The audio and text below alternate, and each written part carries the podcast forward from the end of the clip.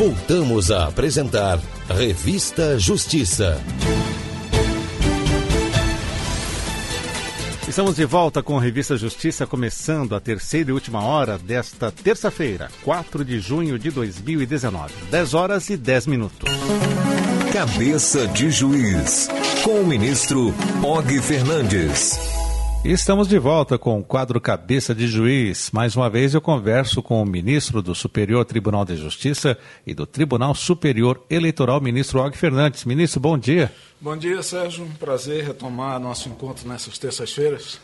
Ministro, hoje o senhor começa contando para nós casos curiosos da justiça brasileira. O que o, senhor, o, que, o que o senhor separou para nós nesta terça? Bom, o judiciário é sempre visto como um, um local de uma paisagem cinza, austera, uh, cheia de pessoas graves, debaixo de togas, advogados engravatados. Mas essa composição, às vezes, o tiro sai pela culatra. Às vezes encontramos nesse ambiente tão austero situações engraçadíssimas que a população, de uma maneira geral, não toma conhecimento. Então, quero contar um pouco dessas histórias que traz uma certa leveza para o ambiente do judiciário. Então, vamos começar com qual história, ministro? Bom, eu começo com a história de uma receita de risoto numa petição. Isso aconteceu em 2012. Um advogado protocolou a desistência de um recurso aqui no Superior Tribunal de Justiça. O processo foi digitalizado e aparecia na petição uma receita de risoto impressa. os advogados alegavam que não eram responsáveis pelo anexo, mas o STJ facultou que retirassem esse, os advogados retirassem o documento. os advogados não fizeram assim e até hoje essa receita de risoto continua num processo arquivado.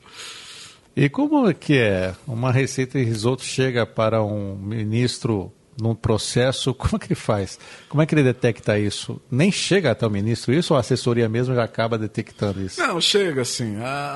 o fato, a questão inusitada, cabe ao ministro resolver. E a solução adequada era essa mesmo, determinar a extração dessas peças que não fazia sentido em relação ao que se desejava do judiciário. Né? Então, isso, vez por outra, acontece. Uh, eu descrevo no, no, no, no, livro que escrevi sobre Vidas no Fórum uma outra situação assemelhada, numa petição em que dois advogados trocavam ideias pelo e-mail. Esse e-mail terminou vazando para a petição e na petição dizia: tome cuidado que essa juíza não é muito boa da cabeça. E isso terminou na mão da juíza e, evidentemente, foi um constrangimento para os advogados.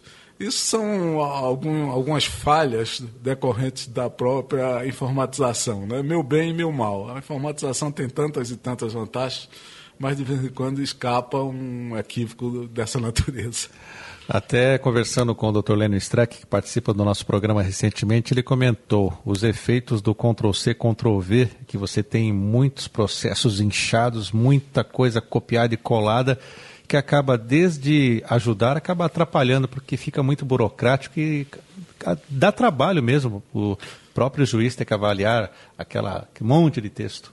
Pois é, recentemente um colega aqui do STJ me contou um caso de um habeas corpus chegou às mãos desse ministro com mais de 700 páginas, sendo que na petição ele simplesmente transcreveu o inteiro teor de um livro.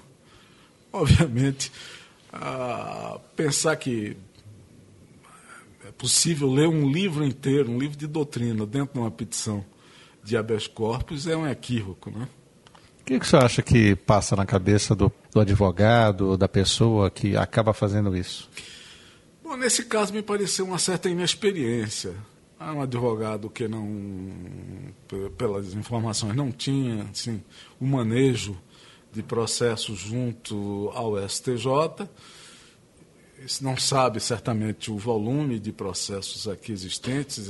Hoje nós temos uma média de 40 habeas corpus dia que, é, que são distribuídos para cada ministro É uma, um número absurdo de serviço. Então faltou talvez uma certa experiência, uma certa habilidade, mas também no, do ponto de vista do judiciário, isso deve ser encarado também com um certo, uma certa leveza, é, não, não, não tratar as coisas como se fossem ao pé da letra, uma querela, uma, algo desimportante. É preciso também ter um certo equilíbrio, e, e todos temos, de uma maneira geral, como juízes experientes, é, em relação a coisas desse tipo. Ministro Og Fernandes, hoje as pessoas estão, os advogados, os operadores do direito, estão anexando muitos links para áudios e vídeos.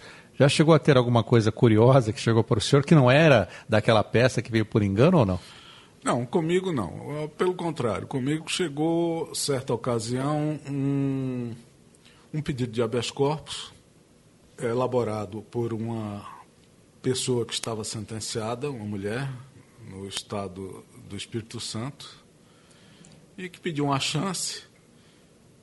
Era uma pessoa que tinha se envolvido durante boa parte da vida com problemas ligados a, a tráfico de entorpecentes.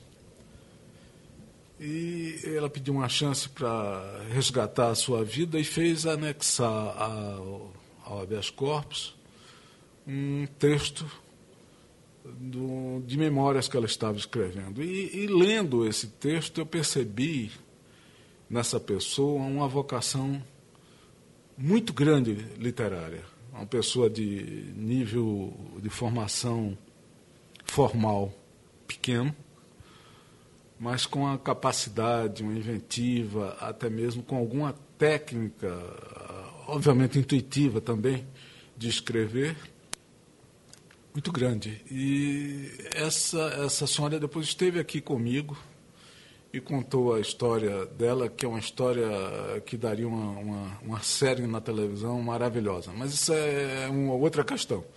Então, às vezes chega coisas desse tipo, às vezes são coisas boas. É, nós temos que ter a sensibilidade para separar o joio do trigo, né? Mas há algo que desmereça a capacidade do profissional, do advogado. Não, até hoje nunca chegou assim. E, ministro, o que, o que temos mais de fatos curiosos na justiça brasileira, o que o senhor pode destacar? Bom, uh, em Minas Gerais, uma mulher quis se separar após cinco anos de casada. E foi ao cartório para tirar uma cópia da documentação do registro de casamento e descobriu no cartório que ela era solteira. Por que era solteira? Porque o, o tabelião não havia registrado a cerimônia de casamento. O casamento é, religioso com efeitos civis, que é, é tradicional no Brasil, realiza-se na igreja e é feito um termo de casamento e encaminhado para registro no tabelionato específico. E neste caso, por razões desconhecidas, o, o tabelião não havia feito o assentamento do casamento. Então ela foi tentar se divorciar e descobriu que sequer casada era, o que facilitou a burocracia da vida dessa senhora. É curioso. E ela não teve filhos nessa situação, então? Não, eu não tenho, eu não tenho essa informação. A informação que eu tenho é que, em função do não registro, houve uma ação de danos morais e ela foi indenizada em 10 mil reais. Sim. E o que mais o senhor pode contar dessas histórias curiosas do nosso Poder Judiciário? Bom, em se falar em dano, há uma história curiosa de um assaltante que entrou numa padaria para produzir o assalto, foi enfrentado pelo dono da padaria, houve uma briga, o ladrão teve o nariz fraturado e profundamente injuriado com essa lesão corporal, ele acionou a justiça pedindo danos morais contra o dono da padaria. Então, mas o feitiço não virou contra o feiticeiro porque a pretensão do, do criminoso não foi atendida pelo judiciário. Tem uma história parecida, um pouco parecida com essa, aconteceu no meu estado, Pernambuco, e que um, um ladrão resolveu assaltar uma farmácia, mas resolveu fazer uma série de assaltos No mesmo dia, ele foi pela manhã na farmácia, assaltou, levou o dinheiro do caixa. Como o caixa das farmácias, os caixas são esvaziados à noite, tinha pouco dinheiro. Ele, inconformado, resolveu retornar à farmácia logo após o almoço. Assaltou, levou um pouco mais, mas ele achou que o dinheiro era insuficiente e resolveu retornar à farmácia à noite, quando afinal foi preso.